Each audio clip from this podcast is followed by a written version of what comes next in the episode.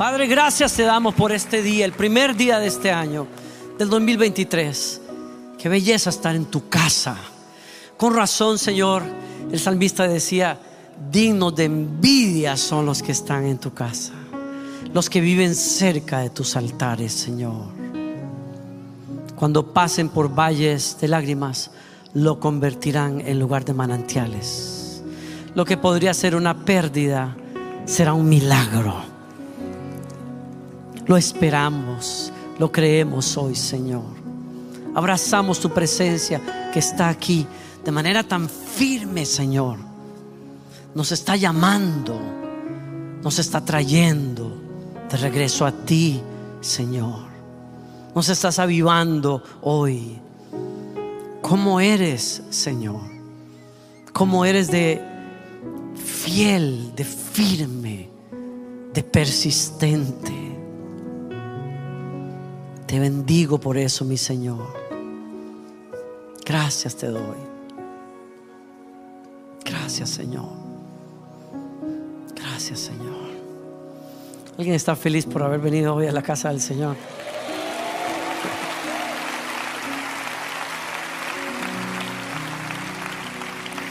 Si me acompaña así de pie antes de que se siente, yo le quiero invitar a que lea unos pasajes pequeños en Génesis el capítulo 15. Génesis capítulo 15 verso 1, luego el verso 4. Y después vamos a leer Génesis 17, 17. Quiero hablarles a ustedes hoy acerca del el tema promesas mayores que mis errores. A alguien le cayó el 20 por allá. Promesas que son mayores que mis errores.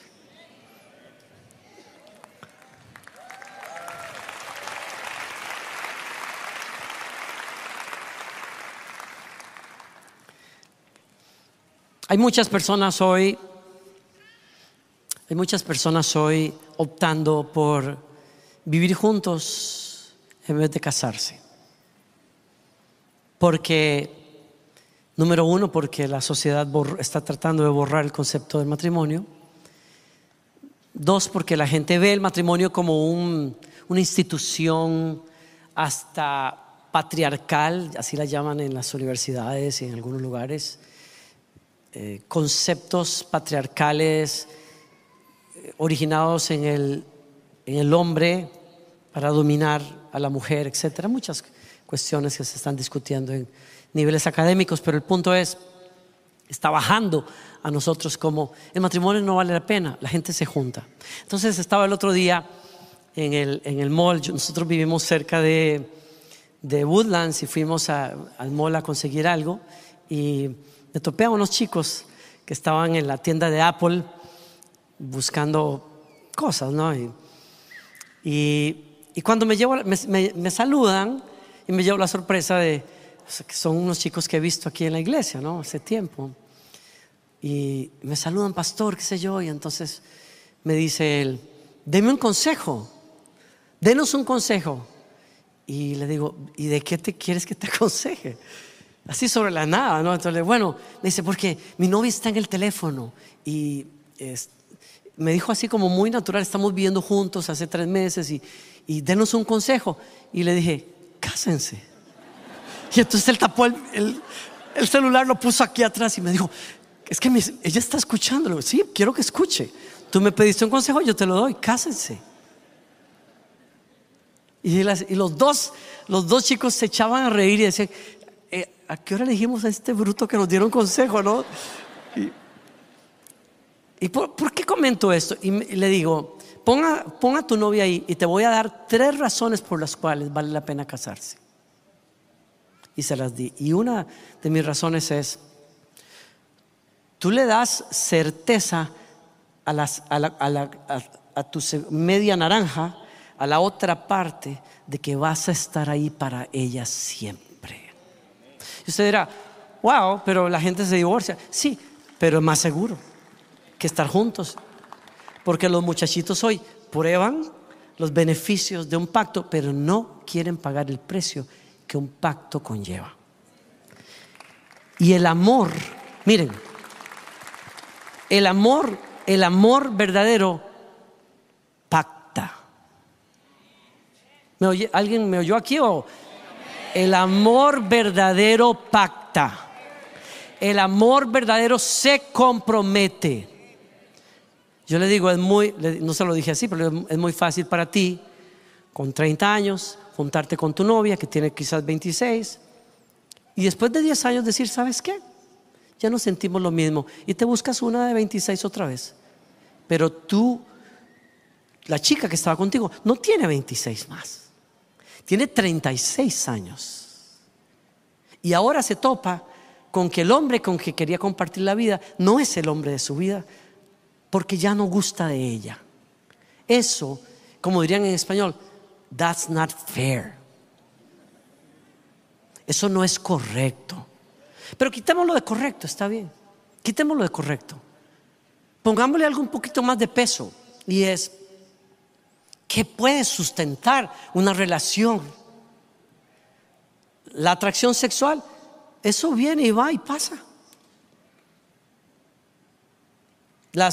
la química pasa. Hay días cuando uno vive con una persona que la química es como ganas de ponerle una bomba a la persona.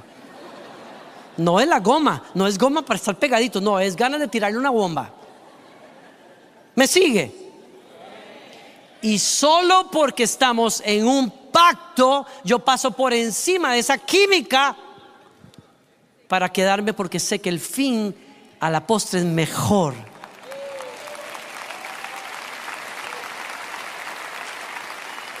Razonemos, razonemos. Yo no vengo a regañarlo y a decirle, yo no vengo tampoco a convencerlo de que se case si no quiere, pero yo tengo mis buenas razones.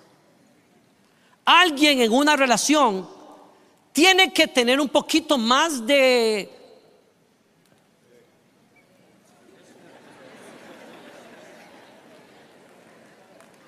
pantalones. Alguien alguien, alguno de los dos.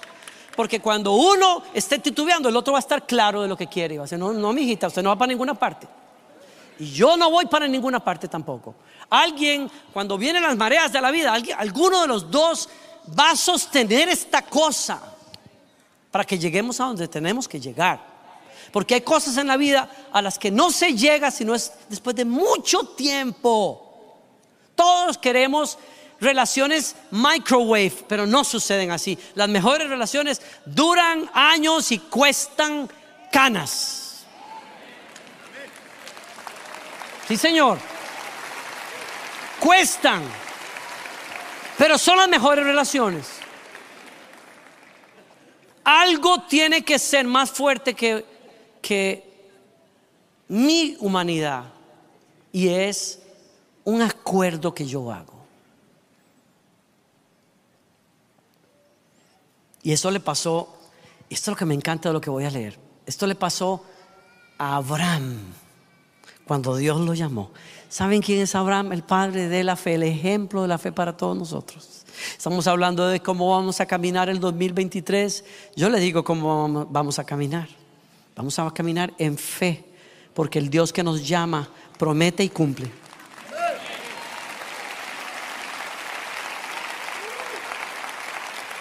Y mire cómo el Señor llamó a Abraham cuando le dijo en Génesis 15, tiempo después el Señor le habló a Abraham en una visión y le dijo, no temas Abraham, me encanta, porque yo te protegeré y tu recompensa será grande. Me encanta eso, me encanta. Después de que lo dijo, le dijo, serás sal de Ur y te daré una nación, te, te haré padre de multitudes, pero la promesa, me encanta eso. Es que los seres humanos respondemos no al regaño, los seres humanos respondemos a la recompensa. respondemos a, las afirmaciones. Entonces Dios le dice a Abraham, te voy, sal de Ur, deja tu familia, yo te voy a bendecir, te voy a dar una tierra, te, te voy a dar de herencia una tierra que tú no conoces. Y le dijo muchas cosas, pero al final, el renglón final es el que más me gusta. No temas, Abraham tu recompensa será grande y yo mismo te protegeré. Ay, me encanta eso. Uy, me encanta. Así es. Es como, decirle a un hijo de uno, mira, tú haz tus tareas y después vas a poder jugar con tus amiguitos un rato en la computadora. Yes. No temas, esa fue la promesa de Dios, pero miren el verso 4 entonces. Después el Señor le dijo, no, tu siervo no será tu heredero, porque tendrás un hijo propio quien será tu heredero. ¿Saben qué había pasado aquí? Que cuando el Señor le dio la promesa de que él iba a ser padre de multitudes, le dijo, Abraham se quejó con el Señor y le dijo, ay sí, ¿y cómo voy a saber yo de que tú vas a cumplir esa promesa? No es la edad que tengo, 75 años o no sé cuánto, y tú no me has querido dar un bendito hijo. ¿Será que un siervo mío, Eliezer, dijo, tú sabes qué va a pasar conmigo? Miren, es que cuando uno, uno a veces juega de más inteligente que Dios. Y entonces Abraham le dice, ¿sabes qué va a pasar conmigo? Yo tengo 75 años y no tengo un hijo. ¿Y sabes qué va a pasar conmigo? Que todas las riquezas que tengo las va a heredar mi siervo Eliezer. Ese es el que se va a quedar con todo. Y el Señor le dijo, no Señor. A mí me encanta, a mí me encanta cuando Dios dice no. A todos nos encanta cuando nos dice sí. Pero a mí me encanta cuando dice que no. Dice, no Señor. Yo lo que hago lo hago bien. A mí usted no me venga a enseñar cómo hacer las cosas bien. No va a ser un siervo suyo. Yo le voy a dar a usted un hijo propio. Wow, pero yo nunca había visto eso. Yo nunca había, visto que desde que el Señor le dio la promesa a Abraham, él se estaba quejando con Dios de cómo iba a ser. Qué cosa más fregada. Es como, perdón si es una mala palabra. Ay, Dios mío, los mexicanos, ¿verdad? Ay, Señor. Sí, ustedes tienen una, frase, váyase a la fregada, algo así, ¿no? Pero no, no, no, no, no. Yo no quise decir eso, ¿ok? Ay, Dios mío. ¿Ok? Ahora, miren, siéntense por favor, porque esto va para largo. Digo, Dios mío, ya, ya mi esposa me está viendo como, ay, siéntalos por favor. ¿Y saben qué pasó? Esto me encanta, revísenlo en su casa. Capítulo 15 de Génesis es esta conversación y la promesa. Pero capítulo 16, nomás un capítulo después, la vida avanzó no sé cuánto. ¿Y saben qué había pasado con Abraham? Bueno, que tuvo una conversación con la esposa. Y la, la, esposa vino con una idea, porque vio al hombre, vio al hombre grave, lo vio grave, o sea, ya, habían pasado los años y nada de hijo. Y entonces ella le dijo, tranquilo, tenemos esta sierva, vamos a tener un hijo con la sierva usted, mi hijo, pilas. Y Abraham dijo, bueno, yo me sujeto. Y tuvo un hijo con la sierva. Ay, Dios mío, a los 99 años entonces, a los 99 años, cuando ya había criado un hijo Dios se le apareció nuevamente y le dijo, te voy a cambiar el nombre y no serás llamado más Abraham, serás llamado Abraham y te haré padre de multitudes y te reafirmo la promesa. Sí, pero yo digo, qué torta. Qué torta, porque en el interín entre la primera promesa y la, y la segunda vez que Dios le dijo en visión, te voy a dar herencia, había pasado un Ismael. Un Ismael que fue una buena idea, de la esposa. Gracias a Dios, yo, sé, yo, yo me acerco un poquito a cómo se habrá sentido Abraham, en el sentido, en eh, esperen que les explique, en el sentido de que mi esposa es la de las ideas, en la casa. Gloriana siempre tiene ideas, ella siempre está pensando en cosas que hacer, y, y, este, y a mí me encanta eso de Gloriana también. Hay algunas veces que sale con ideas que uno dice, ay Señor, otra idea de Gloriana. Pero a mí me fascina, me encanta eso. Ella es la máquina de las ideas. Y gracias a Dios tiene buenas ideas. Pero en el caso de Abraham fue una idea de falta que nació de la falta de fe de una mujer. Y como las mujeres tienen una tremenda influencia sobre los hombres y los casados que estamos aquí, no vamos a decir tal vez mucho, pero usted sabe cómo es la cosa. Abraham se olvidó de la promesa de Dios y le hizo caso a su esposa y falló en su espera.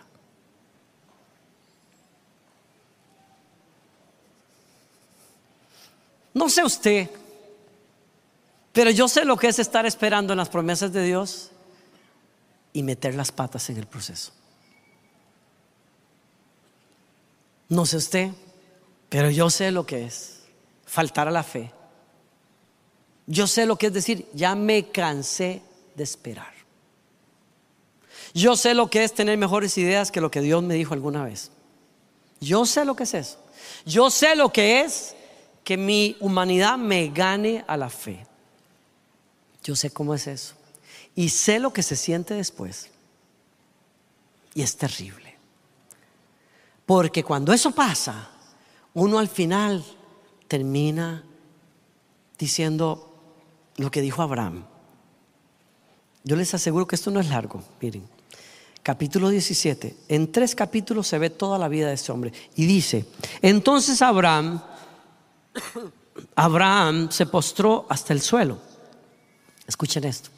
Esto para terminar de, perdonen la palabra, en, en Colombia, vivo con una colombiana, en Colombia dirían para terminar de embarrarla. Cuando Dios le dijo, vino y le dijo, ¿sabes qué? Yo voy a cumplir mi promesa, te cambio el nombre a Abraham y te voy a dar un hijo de tus propias entrañas. Y entonces Abraham, Abraham se postró hasta el suelo, pero se rió por dentro. Ay, mi hijo. ¿Usted piensa que Dios no sabe lo que usted piensa? Lea ese versículo. Se rió por dentro incrédulo. ¿Cómo podría yo ser padre a la edad de 100 años? Pensó. ¿Y cómo podrá Sara tener un bebé a los 90? Y se rió. Y miren lo que sigue. Verso 18. Así que Abraham le dijo al Señor, miren qué, qué delicado que es esto, que Ismael viva bajo tu bendición especial. ¿Saben qué está pasando aquí?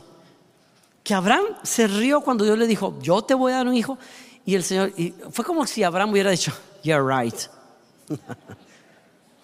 O si hubiera dicho en buen español como whatever. Ay, qué lindo Dios. Si antes era difícil, imagínate ahora que tengo, mi esposa tiene, aquí, sí que es verdad que, y se rió de lo que Dios dijo. Y le propone una negociación diciéndole, tranquilo, ¿sabes qué? Yo lo único que te pido a estas alturas de la vida es que bendigas a mi Ismael.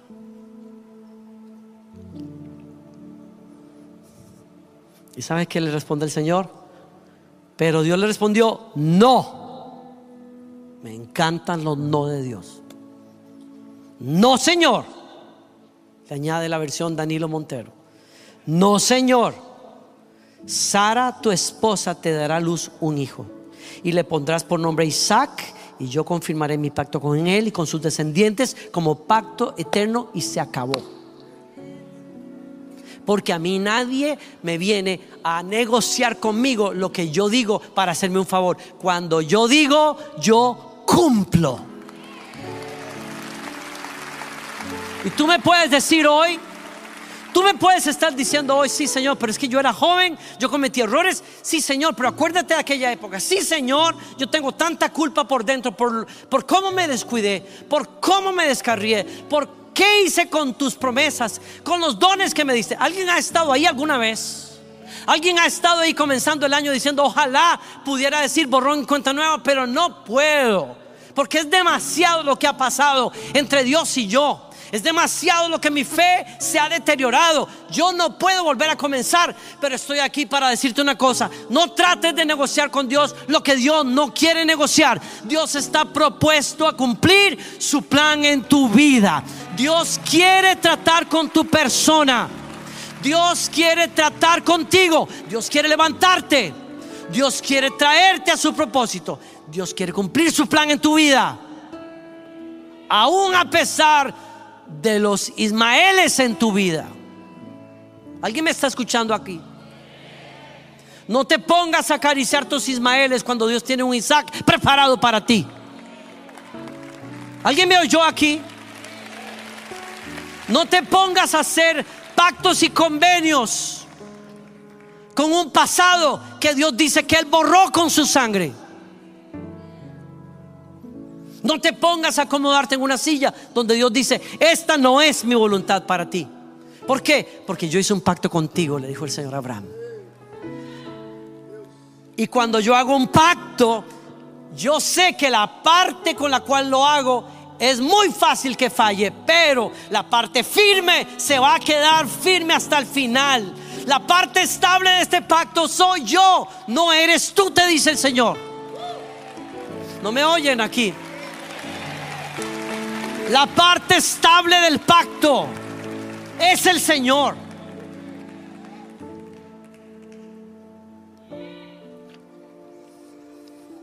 Y los llevo un momento al Nuevo Testamento porque eso tiene que ver con todos nosotros. Y en el capítulo 6 de Hebreos, el escritor le está hablando a los cristianos del primer siglo, no, no se vuelvan torpes ni indiferentes espiritualmente, sigan el ejemplo de aquellos que gracias a su fe y su perseverancia heredarán las promesas de Dios. Yo quiero que le digas a alguien al lado tuyo, pilas, ponte, pon atención, si se, se le está durmiendo, despiértelo en el nombre del Señor, porque usted necesita esto para este año. Y aquí viene por qué Dios llama la atención de Abraham, por qué Dios usa la historia de Abraham. ¿Sí? Verso 13, por ejemplo. Ok, yo no te había vuelto a ver todavía.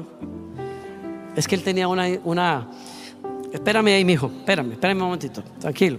Ahorita, ahorita me vas a... Gracias. Creo que el Q estuvo equivocado aquí, pero tranquilo. Déjamelo ahí y ya vienes. Por ejemplo, estaba la promesa que Dios le hizo a Abraham.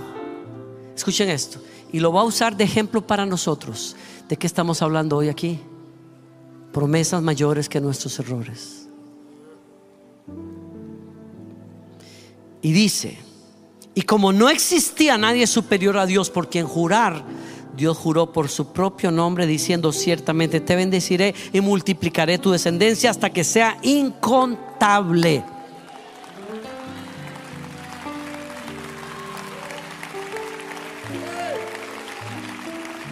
¿Qué está diciendo aquí? Que Dios, para darle seguridad a Abraham, hizo un pacto. Yo no tengo tiempo para contar lo que pasó, pero Dios llamó a Abraham que partiera varios animales por la mitad y Dios caminó entre los animales como se hacía en la antigüedad cuando se hacía un pacto entre dos personas, como diciendo que me pase eso si yo rompo mi promesa contigo, que me partan en dos si yo no cumplo mi promesa. Y dice la escritura que Dios hizo el pacto con Abraham así. Y para que Abraham tuviera certeza de que él iba a cumplir su promesa, le dijo, y juro por mi propio nombre, porque no tengo nadie más por quien jurar. Juro por mi propio nombre que lo que yo te digo se va a cumplir cuando traducimos eso al Nuevo Testamento, a la vida tuya y mía, algo similar pasó con Jesucristo. Cuando Dios envía a Jesucristo a la cruz, Él parte a Jesucristo sobre esa cruz. Y desde esa cruz dice, juro por mi propio nombre y por la sangre de mi Hijo, que lo que digo que voy a hacer en tu vida, lo voy a hacer. Que el perdón de pecados va a ser para ti, que va a haber sanidad para ti, que va a haber una conciencia limpia para ti, que va a haber santidad para ti, que va a haber esperanza para ti. Y juro por mi propio nombre, con la sangre de mi Hijo, que cumpliré mi pacto. Porque yo sé que contigo no puedo contar. Y dice la escritura, entonces Abraham esperó con paciencia si alguien está leyendo eso, me encantaría que lo subrayara. Esperó con paciencia y recibió lo que Dios le había prometido. Ahora bien, aquí vamos y cierro esto. Ahora bien, cuando las promesas, cuando las personas hacen un juramento, invocan por alguien superior a ellas para obligarse a cumplirlo. Y no cabe ninguna duda de que ese juramento conlleva una obligación. Dios también se comprometió mediante un juramento para que los que recibieran la promesa pudieran estar totalmente seguros. Diga conmigo, totalmente seguros que Él jamás cambiará de parecer. ¿Alguien oyó eso?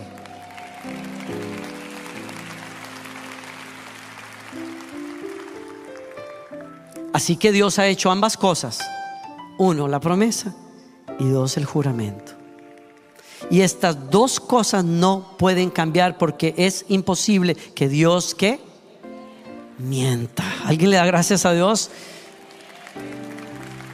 Por lo tanto, los que hemos acudido a Él en busca de refugio podemos estar confiados, aferrándonos a la esperanza que está delante de nosotros. Esta esperanza es un ancla firme y confiable para el alma y nos conduce a través de la cortina al santuario interior de Dios. Y esa última frase requiere una explicación. En el Antiguo Testamento la gente invocaba a Dios en una tienda de campaña y tenía un cuarto que se llamaba lugar santísimo donde nadie podía entrar excepto el sumo sacerdote una vez al año y la gloria de Dios estaba en ese cuarto, pero nadie podía entrar. Pero Cristo hizo algo extraordinario. Cristo se levantó de la tumba ganó perdón, esperanza, nueva vida para nosotros y luego subió al cielo al verdadero tabernáculo de Dios y rompió el velo y luego se sentó en el trono de Dios. ¿Saben qué hizo? Ahora sí me puedes ayudar, mijo.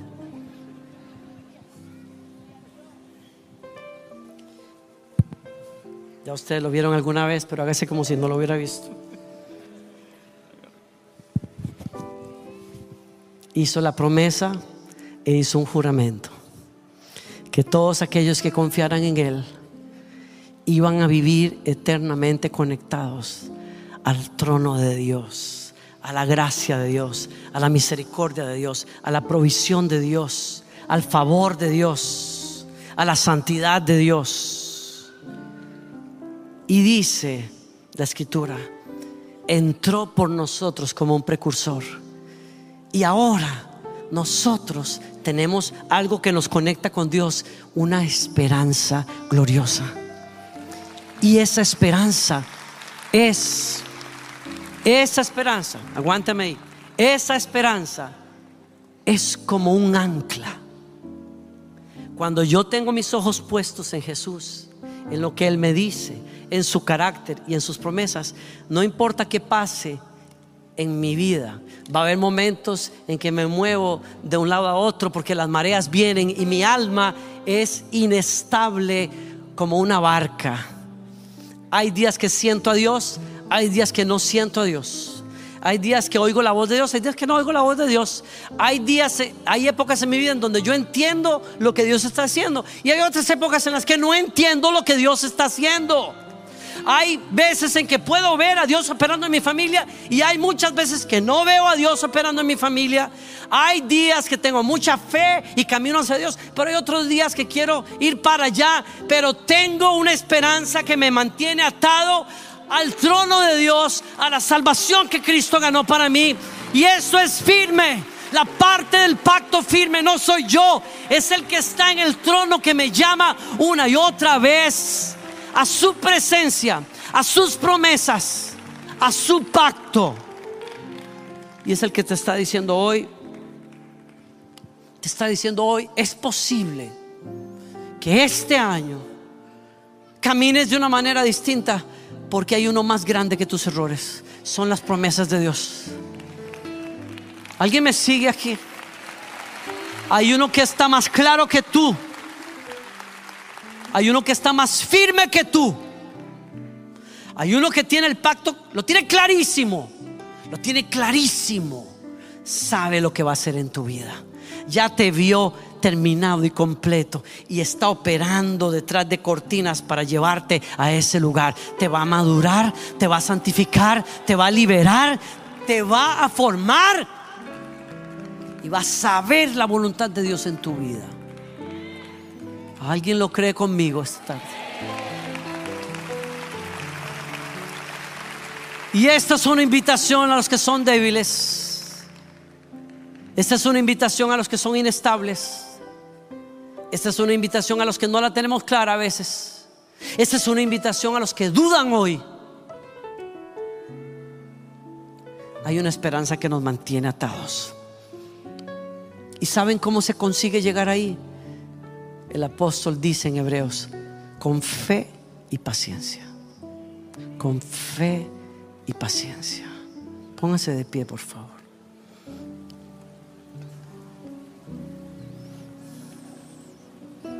Con fe y paciencia.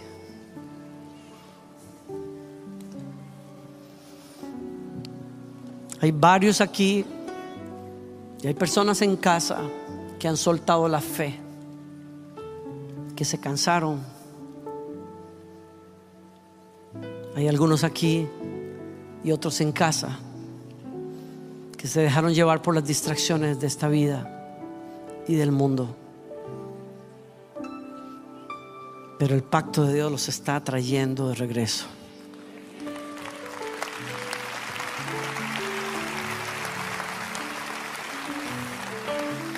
Yo sé lo que es estar en mi peor, en mi peor día de rebeldía contra Dios, diciéndole, ¿por, qué no me dejas en paz? Yo quiero hacer lo que me dé la gana en la vida.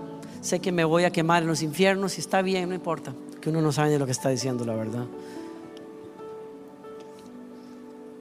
Pero sé lo que es escuchar la voz de Él decirme, tú no entiendes. Te busco por ti. Por ti. Por lo que eres porque eres mi hijo. Yo no puedo negarme a mí mismo. Eres mi hijo. Te quiero conmigo. Te quiero en mi casa. Te quiero en mis planes. Tienes promesas mayores que tus errores.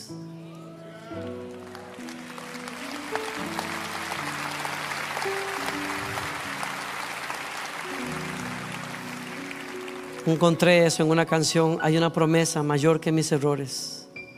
Hay un susurro que calla mi temor. Todo lo imperfecto en mí es un milagro en proceso. Me encanta. El primer día del 2023, yo quiero llamar de parte de Dios a esos que sienten el el jalón de Dios diciéndote, no tienes que estar más ahí. Yo te perdono, te levanto. Quiero que todos aquellos que sienten y oyen ese llamar de Dios vengan aquí al frente a comenzar un año diferente. Todos aquellos que sienten ese jalón de Dios, sepan Tus errores no son más grandes. Déjalos atrás. Están perdonados.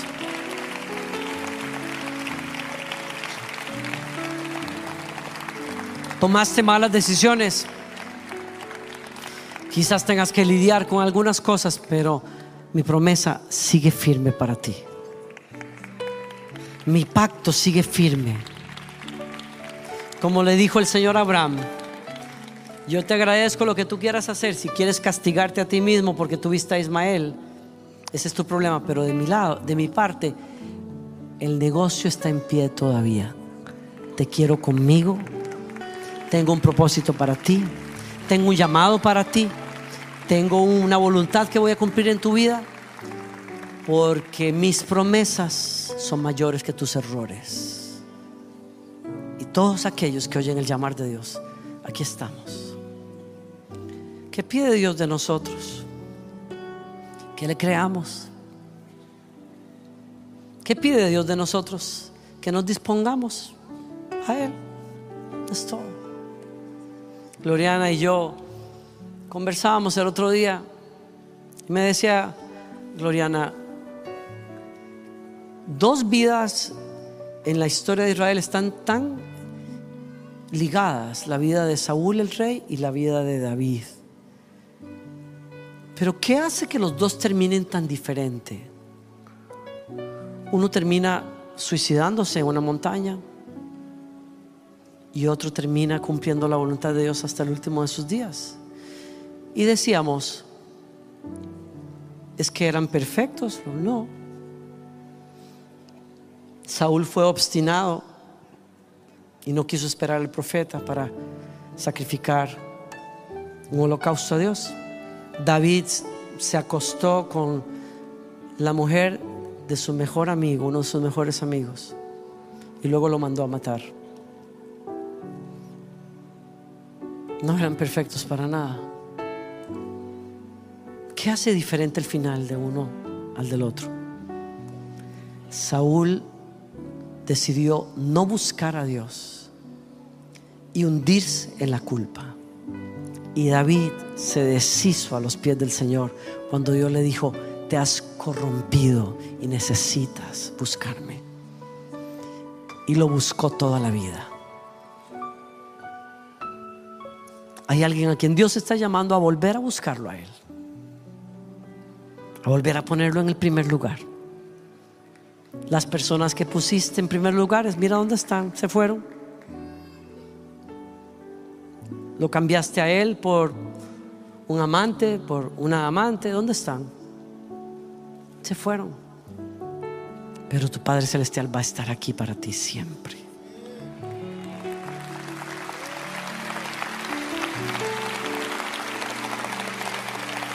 Hacemos las manos, Padre, nos entregamos a ti. Nos entregamos a ti, Señor, nos entregamos a ti. Nos entregamos a vivir un año de manera distinta hoy, Señor. Tú eres mi ancla, Señor. Tus promesas son mi ancla, Señor. Tú eres mi fuente, mi Dios. Vengo a tus pies, Señor, deshecho. Perdóname, Señor. Pero no me voy a quedar aquí postrado en mi culpa y en mi vergüenza.